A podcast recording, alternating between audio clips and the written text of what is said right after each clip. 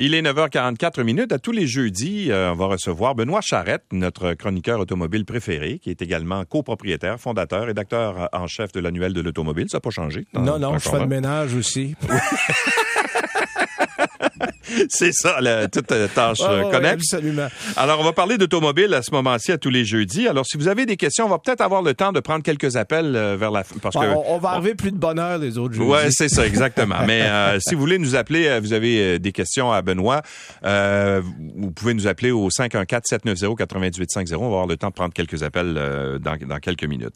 Mais juste avant, Benoît, on va faire quelques actualités dans le dans le, le milieu de l'automobile. D'abord, tu veux me parler du, du Titan de Nissan. Ça, c'était le gros pick-up.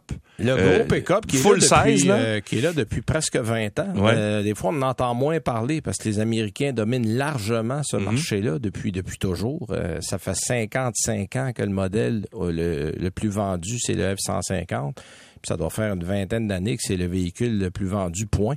Alors, c'est dur de se faire une place au soleil dans un marché aussi dur. Pourtant, Toyota avait ré- a réussi Ben, on dans une un peu. Là, on a renouvelé le Tundra cette Ouais. année. Donc, on a décidé non pas d'abandonner, mais de dire, bon, ben go, on va se donner une deuxième chance. On a enlevé le V8 euh, très gourmand qui Mhm. va dans ce véhicule-là pour mettre un 6 cylindres turbo qui, avec euh, hybridation en option qui va très bien, cela dit.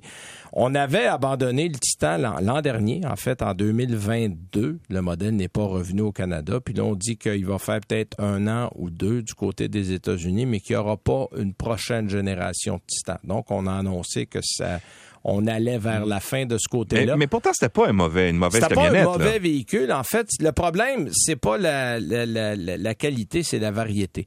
Euh, tu regardes un F-150, un Silverado, un Ram, il y a à peu près 68 500 configurations différentes. On Selon trouve- que tu tires une remorque, Bon, que tu euh, tu tires pas. t'as une boîte dans différentes grandeurs, t'as euh, des modèles, t'as 6, 7, 8 versions, euh, un paquet de moteurs, il y, y a une variété, t'as des modèles HD.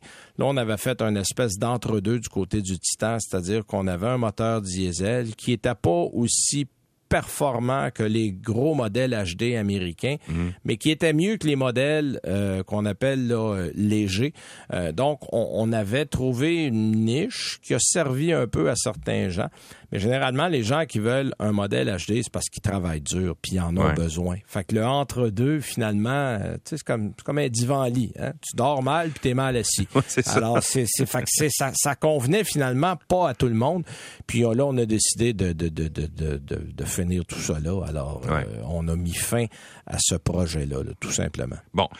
Euh, parlons de véhicules automobiles. Euh, Il y a les les véhicules automobiles électriques. Ouais. Ça coûte cher. C'est pas tout le temps disponible partout. Euh, ce qu'il va falloir que les constructeurs se résignent à, à baisser le prix? Ben, c'est ce que Stellantis vient d'annoncer du côté de l'Europe. Euh, Arnaud Duboeuf, qui est le directeur de la production de Stellantis en Europe, euh, qui a été épaulé, épaulé par Carlos Tavares, là, qui est le PDG du côté de Stellantis. En fait, ce qu'on dit, c'est que là, les prix... Qu'est-ce que c'est Stellantis là, pour les gens Stellantis, qui... euh, c'est l'ancien Chrysler, l'ancien Fiat, le FCA, là, c'est devenu maintenant Stellantis. En fait, c'est la marque qui a sous son chapeau Chrysler, Dodge, Fiat, Jeep, Ram. Euh, et euh, on produit tant du côté de l'Europe que du côté de l'Amérique du Nord.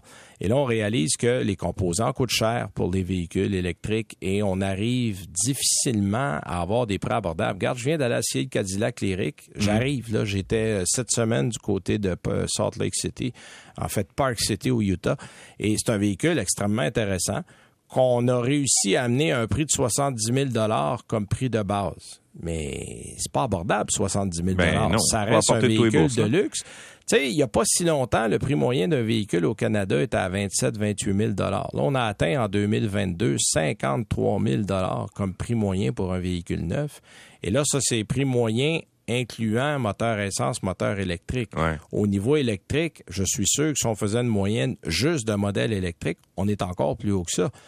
On, on met hors de la portée de beaucoup de gens des véhicules électriques et il va arriver quoi quand ça sera juste des véhicules électriques qui va, qui va avoir sur la route? Là? Ça veut dire quoi? Qu'on va exclure une partie de la population d'un achat possible de véhicules? C'est ce qui risque d'arriver. Puis là, on, dit du côté de Stellantis qu'on va travailler très fort avec les fournisseurs pour essayer de faire baisser le prix hmm. des composants. Mais il y a quelques années, quand les véhicules électriques ont commencé à être plus populaires, on, disait ouais, ouais, mais là c'est cher parce que ça se vend pas beaucoup, il y avait pas beaucoup d'offres. Mais là, il y en a. Euh, ben là, il y en a. Il commence à en avoir pas mal. Il y en a un peu plus. Évidemment, des produits comme le lithium, le cobalt, le nickel, qui font partie des composants d'une batterie dans hmm. un véhicule électrique, coûtent très Là, on est à développer des batteries au phosphate, euh, des batteries au soufre, des batteries avec des matériaux qui sont plus disponibles et moins dispendieux que ce qu'on a en ce moment. On dit qu'on va réussir probablement à baisser le prix de 30 à 50% sur ces piles-là.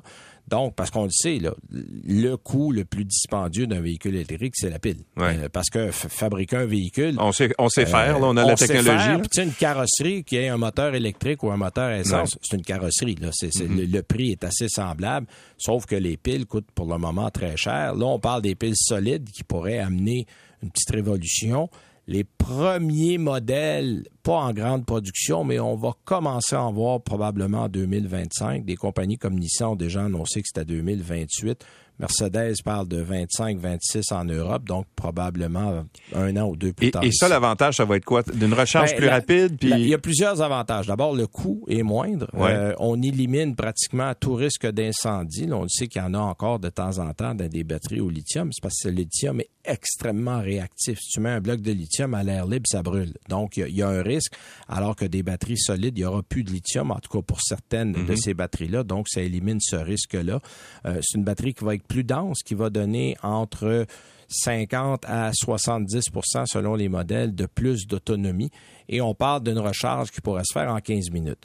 Donc là, on commence à éliminer un certain nombre d'obstacles qui empêchent les gens de faire l'achat d'un véhicule. Si la batterie est moins chère, qu'elle se recharge plus rapidement et qu'il y a une meilleure autonomie, euh, ben là, on commence à tenter plus de monde. Oui, exact.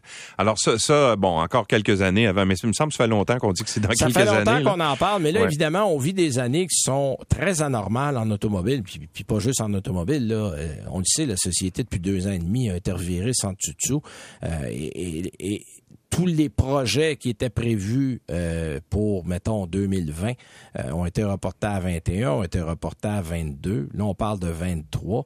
Euh, je parlais, moi, avec les gens de GM cette semaine, ben, de Cadillac, parce que j'étais avec eux.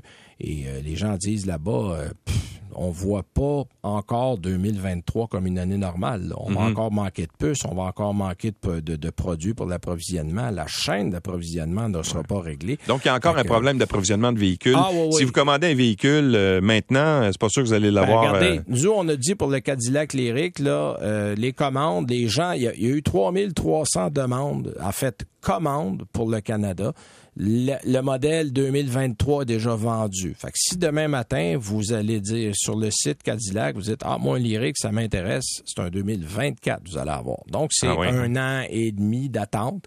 Euh, et, et c'est pas rare, là. Euh, la plupart des compagnies en ce moment, surtout dans les véhicules électriques, on parle de deux à trois ans, là.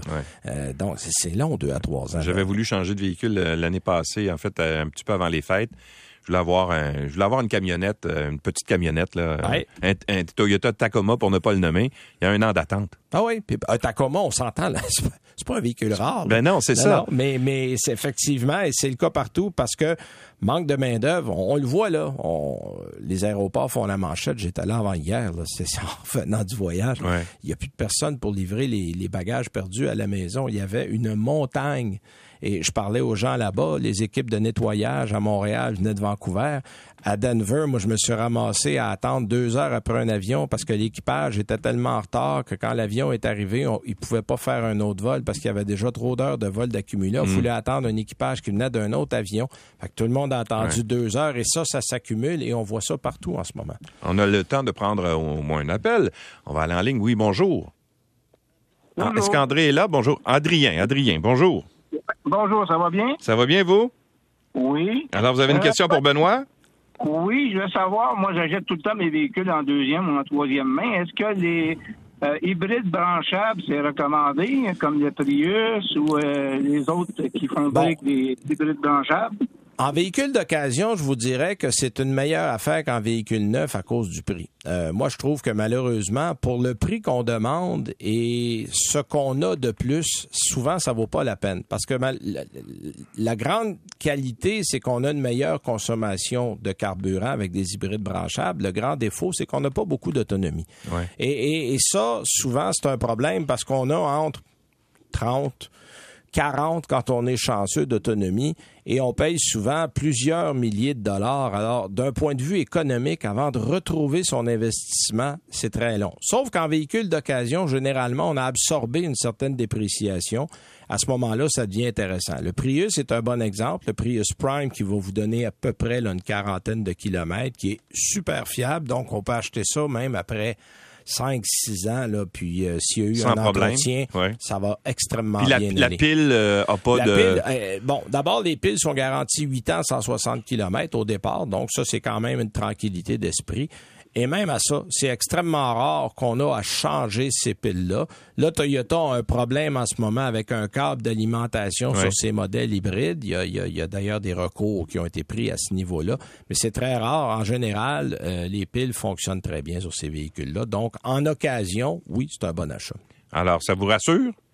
Oui, merci beaucoup. Merci, Adrien. Au revoir. Euh, ça va durer jusqu'à quand? On n'a pas, euh, on n'a pas d'idée en terminant de la fin de cette rareté-là de véhicules? Parce que ça marche. C'est aussi le cas d'un véhicule usagé. Là. Tant et aussi longtemps qu'on n'aura pas remis. Parce que c'est un, une, c'est une boucle, hein, oui. C'est-à-dire que si la production de véhicules neufs est bonne, ben ça fournit aussi le marché de l'occasion qui dépend du neuf. Tant et aussi longtemps que le neuf n'aura pas repris son air d'aller, qu'on n'aura pas retrouvé une normalité. On parle de 2024. Donc moi je dis qu'on en a encore pour au moins deux trois ans.